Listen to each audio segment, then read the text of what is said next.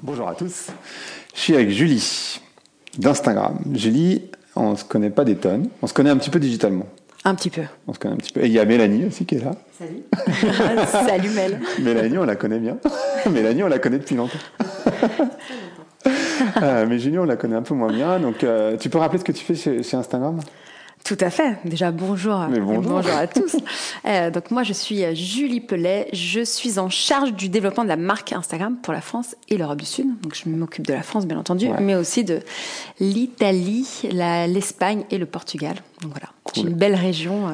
Et moi, j'ai la, la, question à 100 balles pour toi qui est euh, c'est quoi la meilleure stratégie pour une marque euh, sur Instagram, sachant que ça a quand même beaucoup bougé ces derniers temps, parce qu'il y a l'arrivée des stories, il y a l'arrivée de plein de nouvelles euh, applications entre les filtres, euh, les sondages, etc. Et puis il y a le feed, et quelque part, à mon avis, pour les marques, il y a cette complexité entre ben, les photos que je place, au moins elles restent, tandis que les stories, ben, ça s'en va toutes les 24 heures.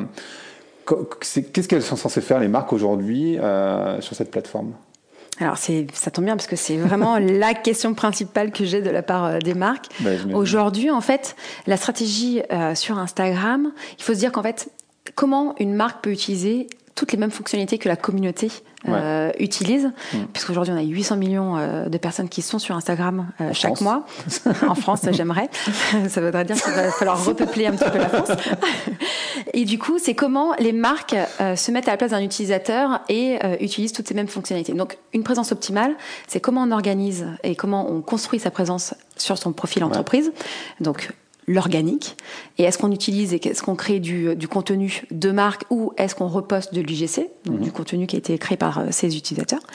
Ensuite, les stories et mhm. comment on mixe justement le contenu permanent et le contenu éphémère et raconter une autre histoire ou avoir d'autres points de vue. Le fameux, je suis sûre qu'on va parler beaucoup de stories euh, aujourd'hui. on va en parler. Et enfin, c'est comment on utilise plutôt les supports médias, donc la publicité, pour vraiment renforcer le message qu'on a envie de faire passer et surtout aller toucher euh, des personnes qui ne sont pas forcément ses followers, mais qui sont dans notre, dans notre, audience. À la différence de Facebook, euh, pour le coup, même si c'est le même groupe maintenant, il y a quand même euh, une visibilité naturelle. Enfin, je veux dire, il y a, il y a, il y a toujours cette visibilité naturelle qu'on n'a plus trop sur Facebook, mais qu'on a toujours sur Instagram. Donc on peut complètement travailler en organique sur Instagram.